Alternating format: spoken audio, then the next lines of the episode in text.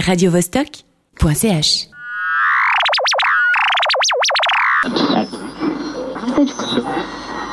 The Orby has nothing to fear. Baronian Hill Passions. y otros en Mi Mejor Amigo, este domingo solo por Univisión.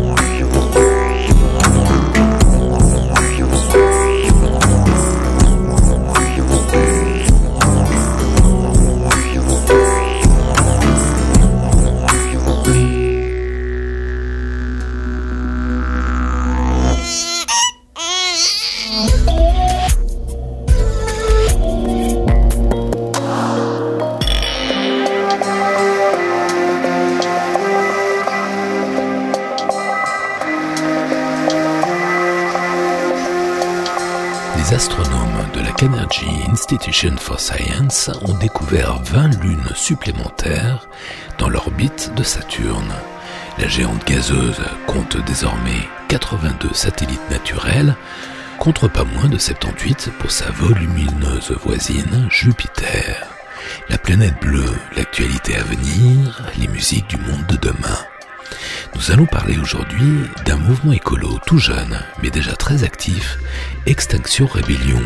Des activistes pas très organisés, souvent un peu brouillons, mais plus éveillés que nombre d'écolos bobos satisfaits et assoupis.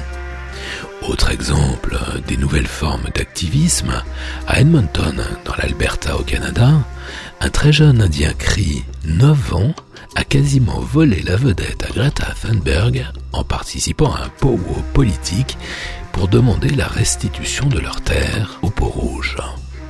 On va évoquer un drôle d'organisme qui fascine les chercheurs, le blob. Il n'a pas de cerveau, mais il est capable de comportements complexes. Il n'a ni bouche ni estomac. Il est unicellulaire, mais il mange, se déplace et se reproduit. Ni animal, ni plante, ni même champignon. Mais qu'est donc le blob, à part le titre d'un vieux film de science-fiction? Nous allons parler du loup, de tout temps l'un des animaux que l'homme s'est le plus employé à faire disparaître. Pourquoi les loups foutent une paix royale aux brebis en Italie, alors que quelques mètres derrière la frontière, ils déciment les troupeaux français? Pourquoi les loups, et les ours d'ailleurs, n'attaquent pas les ovins en Espagne, alors qu'en France, ils exterminent le bétail? Vous ne trouvez pas ça bizarre, vous? En fin d'émission, comme d'hab, le bonus bouquin, une sélection serrée comme un ristretto de quelques livres exceptionnels. Le panoramique sonore va nous entraîner aujourd'hui de Bordeaux à Toulouse, du Mexique aux Pays-Bas, de Corée au Canada, de Kinshasa à Moscou, de Berlin à New York et de Suisse en Italie, générique complet du programme musical, en fin d'émission. Rêvez l'avenir encore un peu sur la planète bleue.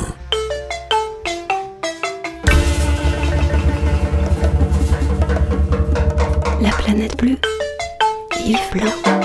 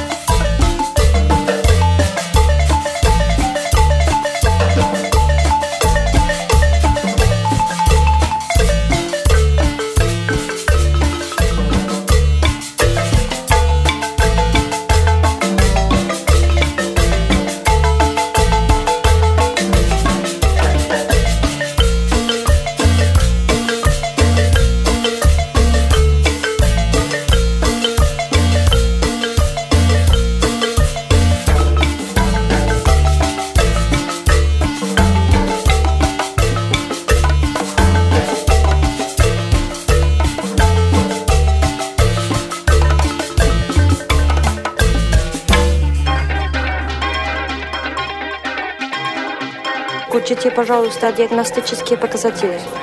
Получаю данные. 18.38. Все в порядке на вашей шкале? Последняя запись завершена. 400 метров, 350. Все жизненные функции нормальны. Давление упало на 30%. Проверьте все метаболические действия. И затем подключите нас. 5-6. Все нормально. Мне так нравится La Planet Blue. Такая международная, футуристическая, голубая планета. Этим все сказано.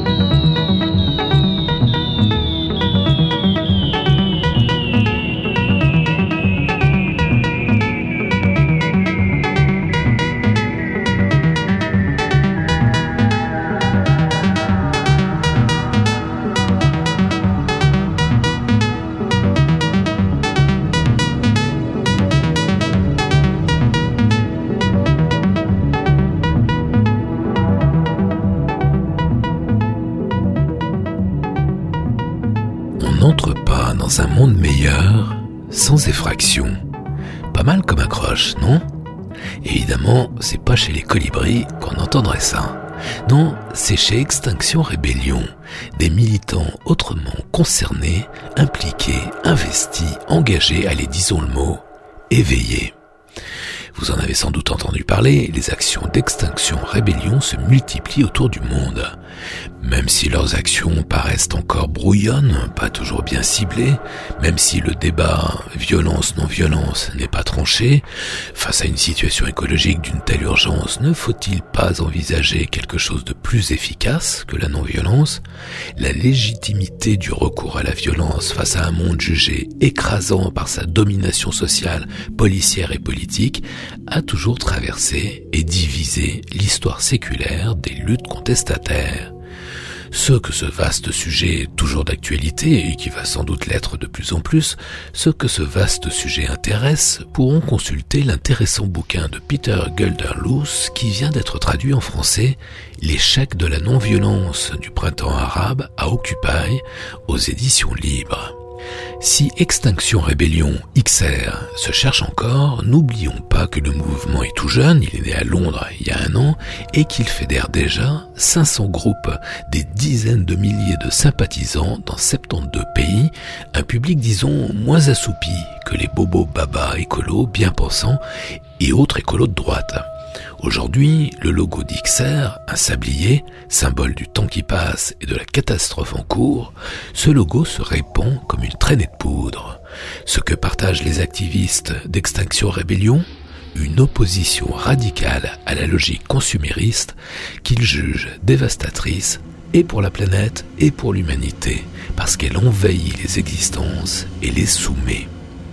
Les interventions d'XR sont préparées dans le secret avec des stratégies de rassemblement par petits groupes discrets, mobiles, rapides, quasi commando.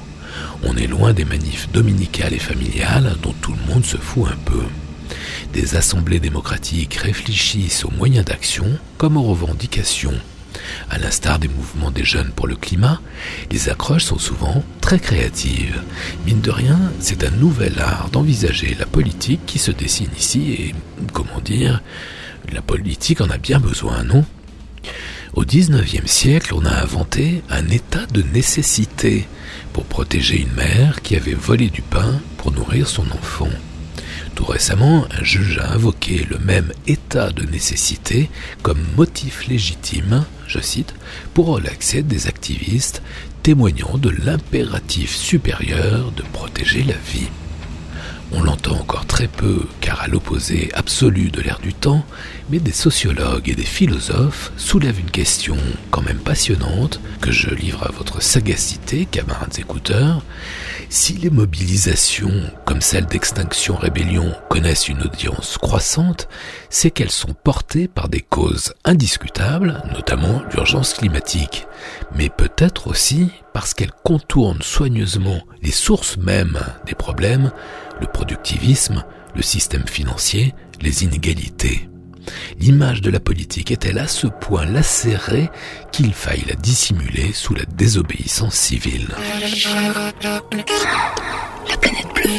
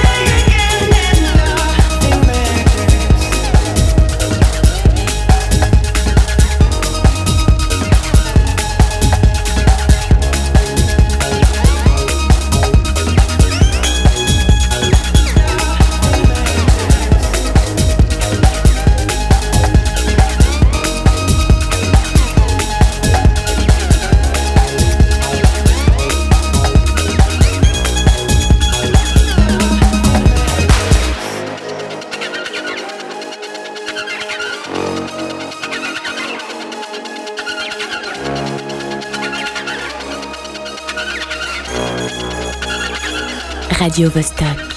C'était donc extraterrestre. Pourriez-vous me décrire sa forme? Non. C'était une substance organique? J'en sais rien. Qu'est-ce que ça voulait? Je crois que ça ne voulait rien. Mais ça vous a attaqué? Ça m'a reflété. Je l'ai attaqué. Je suis pas sûre que ça ait même perçu ma présence. Ça n'était pas venu ici sans raison. Ça transformait notre environnement. Ça détruisait tout. C'était pas pour détruire. Ça changeait tout ce qui existe. Ça formait quelque chose de nouveau. Formait quoi? J'en ai aucune idée.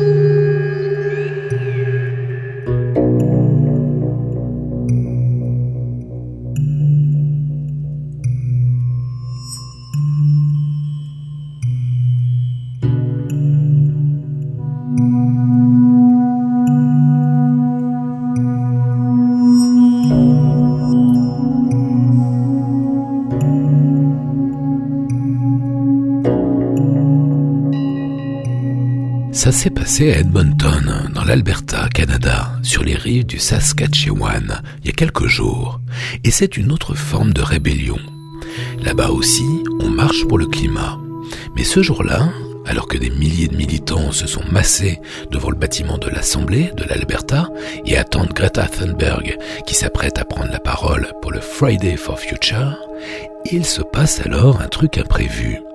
Soudain, juste avant qu'on donne le micro à la jeune activiste suédoise, des Indiens du coin de la tribu Cree entament une espèce de pow féminin et politique avec juste une banderole tendue par des jeunes femmes au visage masqué sur laquelle on peut lire Land back, rendez-nous notre terre, avec un poids tendu vers le ciel, peint en rouge, rouge sang.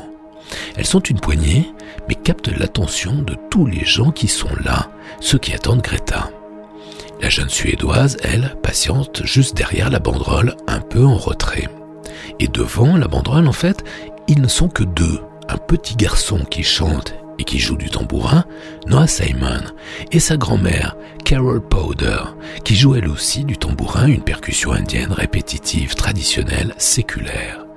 Tous deux font partie d'un groupe de percussion et de chanteurs, Chubby Cree, très engagés politiquement.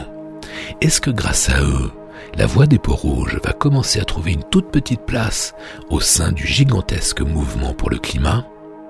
Écoutez bien, le gamin qui va se mettre à chanter, le jeune cri, il a 9 ans. Toutes les caméras, tous les micros, tous les téléphones, les milliers d'activistes réunis là, tout le monde se tourne vers lui. 4000 personnes selon la police locale, 10 000 selon les organisateurs de Friday for Future. Okay.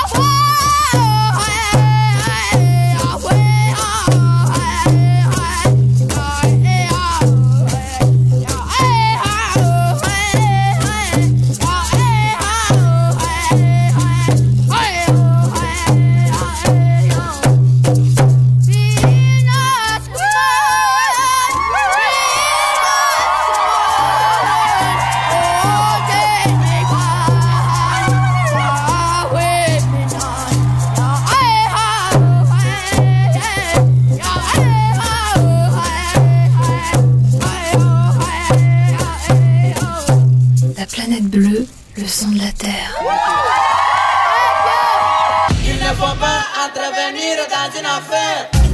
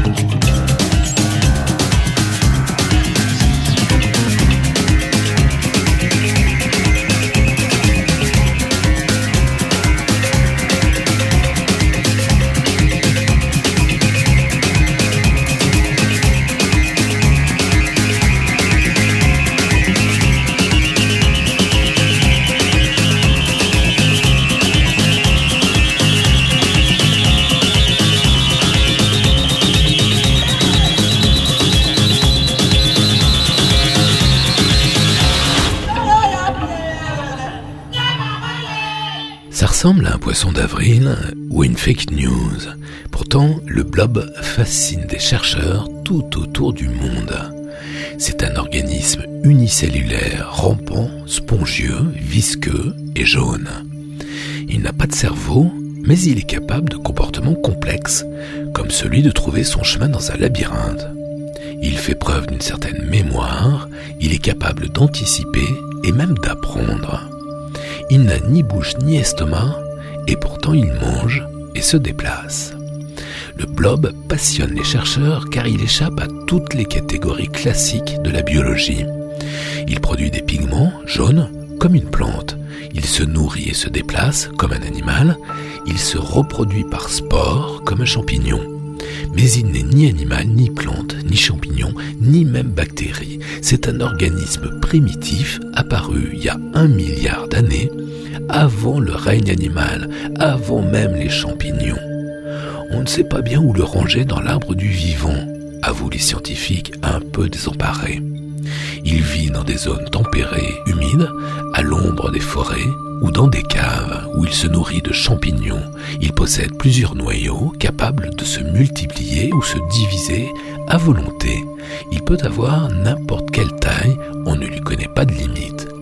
Il a 720 sexes différents. Deux spores qui se croisent ont donc 719 chances sur 720 de pouvoir se reproduire. Il est donc facile à cultiver en laboratoire. On le nourrit de flocons d'avoine dont il raffole, mais son comportement déconcerte les éthologues. Le blob ne cesse de surprendre, il ne craint ni le feu ni l'eau. Il peut être découpé en morceaux et cicatrisé en quelques minutes. Chaque morceau devient alors un clone indépendant. Il craint deux choses, la lumière et la sécheresse, mais il peut aussi entrer en hibernation, se desséchant, devenant alors quasiment immortel. Il supporte même le micro-ondes pendant plusieurs minutes. Il se déplace en réseau, comme un plan du métro, à 1 cm par heure, mais quand il est affamé, il peut aller quatre fois plus vite. Le blob évoque certains fantasmes de créatures extraterrestres. D'ailleurs, il tient son nom d'un vieux film de SF, The Blob, en 1958, avec un tout jeune comédien prometteur qui tenait là son premier rôle, Steve McQueen. On y découvre une masse gluante extraterrestre tombée d'une météorite, grossir à mesure qu'elle dévore tout sur son passage. C'est Audrey Dussutour, éthologue au CNRS de Toulouse et spécialiste du blob, qui lui a trouvé ce surnom qui a fait le tour du monde. Son nom scientifique est Physarum polycephalum et il est parfaitement inoffensif. Mais pas si anecdotique. Les chercheurs se demandent s'il n'existerait pas une forme d'intelligence indépendante du cerveau que l'on aurait négligée jusqu'alors, à l'instar des microbiotes de l'intestin qu'on appelle désormais le second cerveau.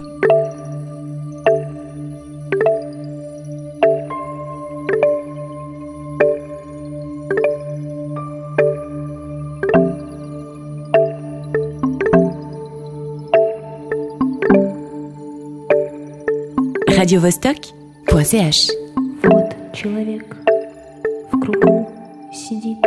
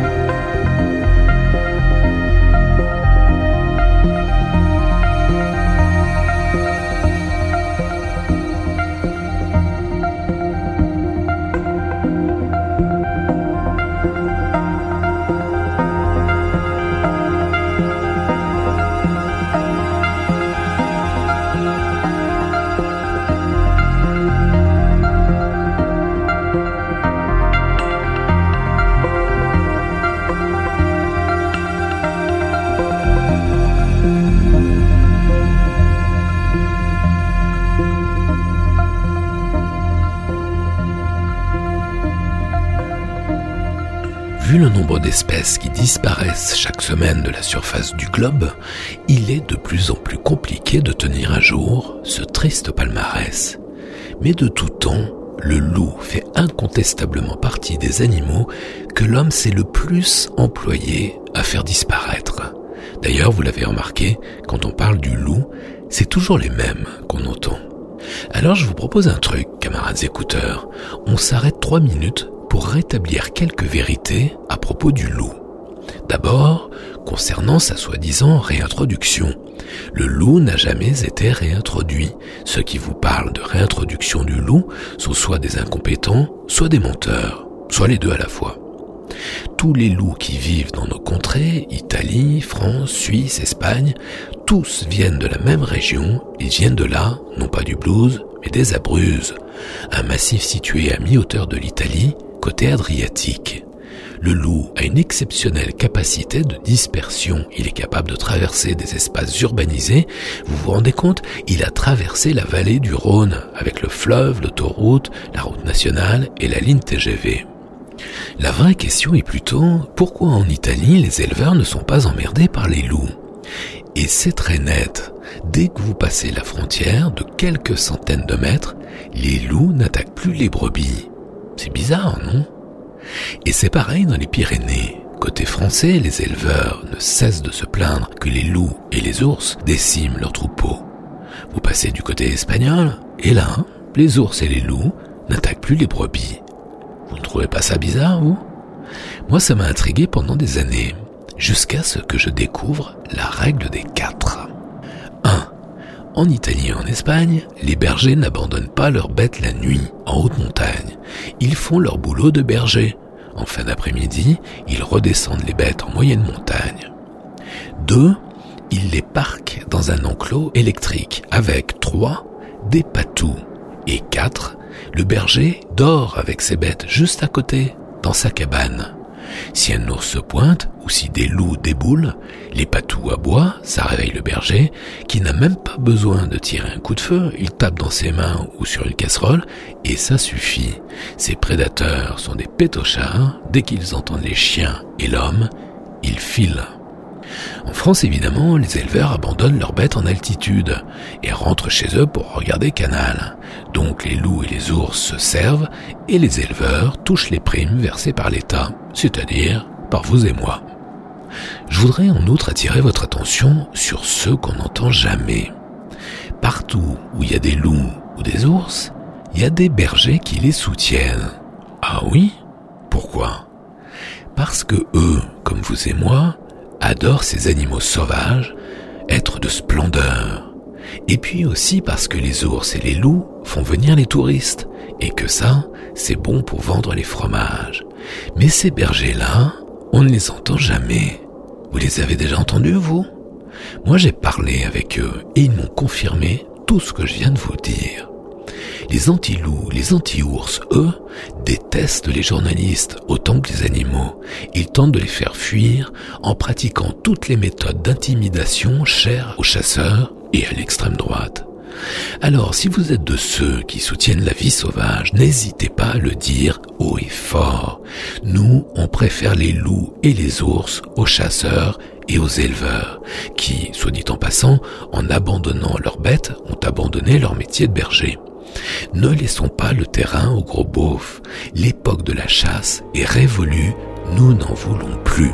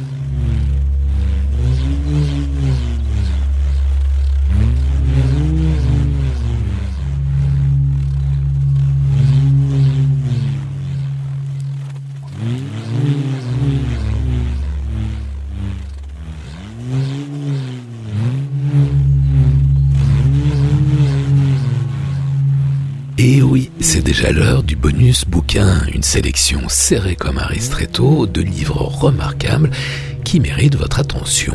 Aujourd'hui, un bouquin pas très drôle mais passionnant qui présente un panorama de l'état du monde que nous laissons à nos enfants. L'Atlas de l'Anthropocène permet deux choses. D'abord, de visualiser un truc qu'on ne regarde jamais. L'écart de plus en plus béant entre le pays où nous vivons et les territoires qu'il pille, souvent situés au sud, pour nous permettre à nous de vivre plus ou moins confortablement et de comprendre à quel point il est vain de prétendre dominer, maîtriser, posséder la Terre. Le seul résultat de cette idée folle, c'est de se retrouver écrasé par elle, la Terre. L'Anthropocène, un système planétaire d'un genre nouveau, mais la partie semble jouer avant même que nous ayons pu en apprendre les règles, tant le kaléidoscope de tendances, de liens, de connexions et d'interactions est complexe. L'Atlas de l'Anthropocène expose beaucoup de ses facettes. Il compte parmi ses livres urgents dont je vous parle régulièrement sur la planète bleue. En télescopant sciences naturelles et sciences sociales, il invite à inventer une nouvelle géopolitique. En rassemblant pour la première fois les données des différentes composantes de la crise écologique, il invite à considérer l'irréversible. Mais rassurez-vous, il est facile à lire, des textes courts, très illustrés, une mise en page accrocheuse, un format sympa, avec une profusion de cartes bien ficelées par l'atelier de cartographie de Sciences Po. Atlas de l'Anthropocène de François Gémen et Alexandar Rankovitch aux éditions Sciences Po.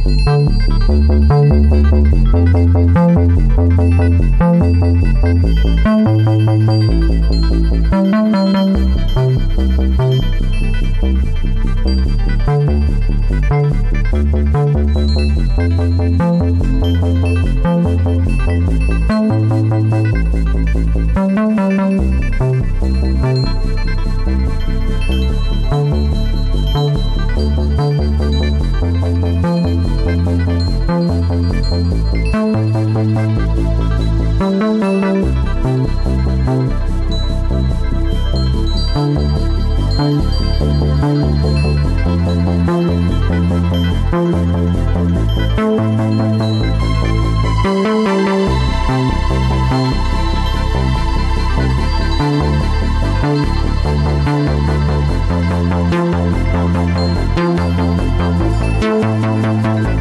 you.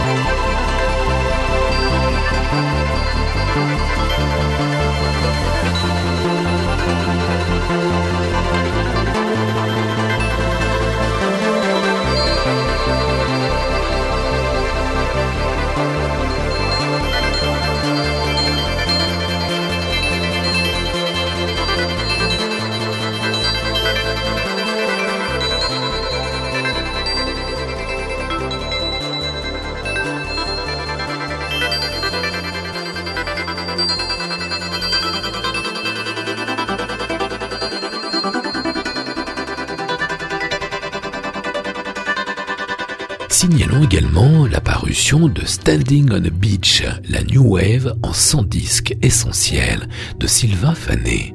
Alors que la déferlante punk s'essouffle, enfin, diront certains, les années 80, à peine naissantes, voient surgir une multitude de groupes, essentiellement anglais et américains, mais très influencés par les musiques nouvelles venues d'Allemagne 7 ou 8 ans plus tôt de Düsseldorf avec Neu et Kraftwerk, de Cologne avec Et de Berlin avec Tangerine Dream et Klaus Schulz. C'est peut-être le jeune producteur Brian Eno, britannique mais passionné de krautrock, qui fait le lien entre une scène allemande passablement novatrice et la new wave balbutiante.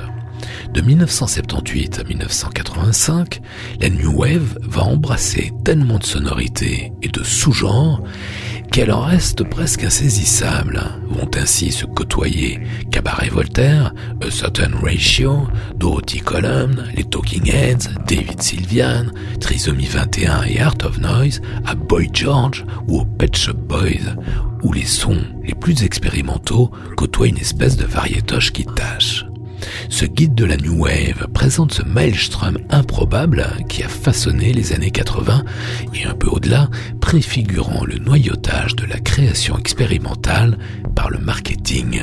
Standing on a Beach, la New Wave en 100 disques essentiels, Sylvain Fanet aux éditions Le mot et le reste.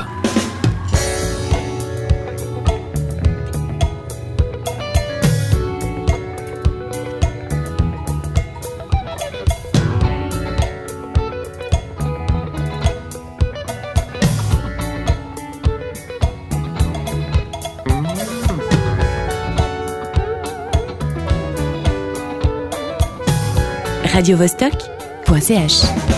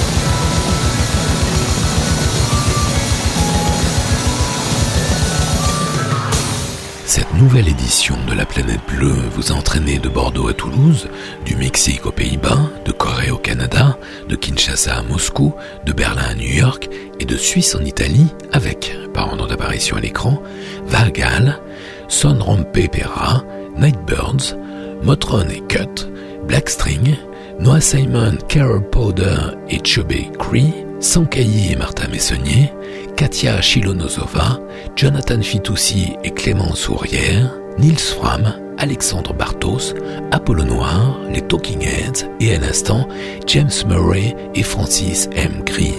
Retrouvez les références de tous ces titres et podcastez l'émission sur laplanètebleu.com. La planète bleue, libre, partout, toujours, tout le temps, en FM et en DAB, en streaming et en podcast, sur laplanètebleu.com, sur Mixcloud et sur iTunes. La planète bleue. Yves Blanc. Prochain débat pour la Terre.